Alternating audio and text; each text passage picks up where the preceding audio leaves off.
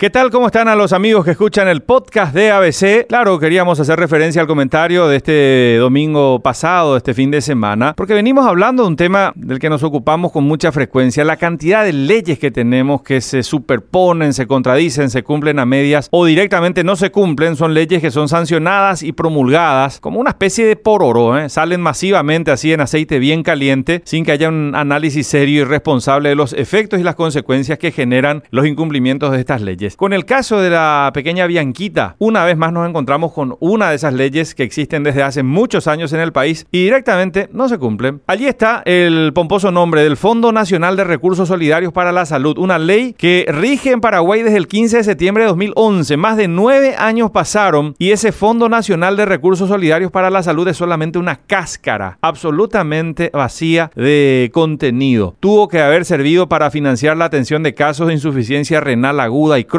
trasplantes de órganos y tejidos, cardiopatías, casos diagnosticados como cáncer, asistiendo a todas aquellas personas que no tengan una cobertura de un seguro médico para estos tratamientos de alta complejidad. Pero nada de eso se puede hacer porque directamente no se constituyó el fondo, no se habilitó la cuenta en el Ministerio de Hacienda, no se reúne el Consejo Directivo, se reunieron creo que tres veces en más de nueve años y solamente para ir delimitando qué es lo que iban a hacer. Pura pirotecnia, puros fuegos de artificio en esta época del año. Lo concreto es que Hacienda dice que hay que corregir algunas cosas, para empezar por el aporte que tienen que dar las binacionales o el mismo Estado que está también obligado por el decreto reglamentario que salió en el año 2013 a constituir ese fondo y a aportar mensualmente, a lo que hasta ahora no se hizo. Ese es el problema de sancionar leyes que no se cumplen. Generan esa peligrosa sensación de que las leyes están allí y solamente eh, el cumplimiento depende de la voluntad de los que tienen más poder. Y ese pensamiento es absolutamente antirrepublicano y alimenta también y ayuda también